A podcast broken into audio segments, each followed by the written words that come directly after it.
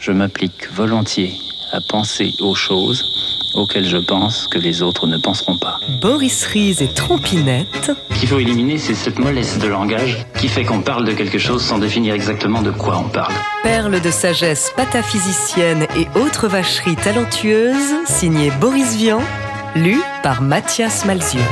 Frottement. Dans son disque Tangents in Jazz, Jimmy Giuffry voulait que la pulsation soit perçue plutôt qu'entendue. Il y a également en matière de rapports sexuels quelques théories de ce genre, et les écrivains romantiques abondent en descriptions de frôlements qui font défaillir.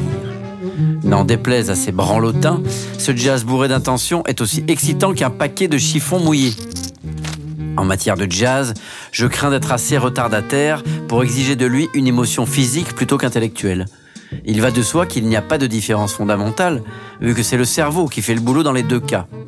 Mais le phénomène de résonance, pour se produire, exige dans la réalité un seuil minimum d'intensité de l'excitation.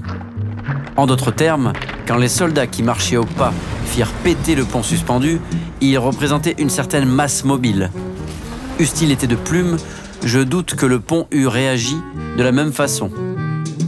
Tout ça, c'est pas du tout pour décourager Jimmy Giuffry.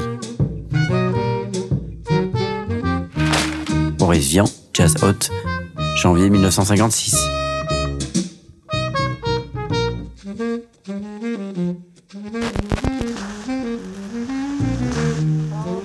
De trompinettes en pianoctel, TSF Jazz fête le centenaire de la naissance de Boris Vian.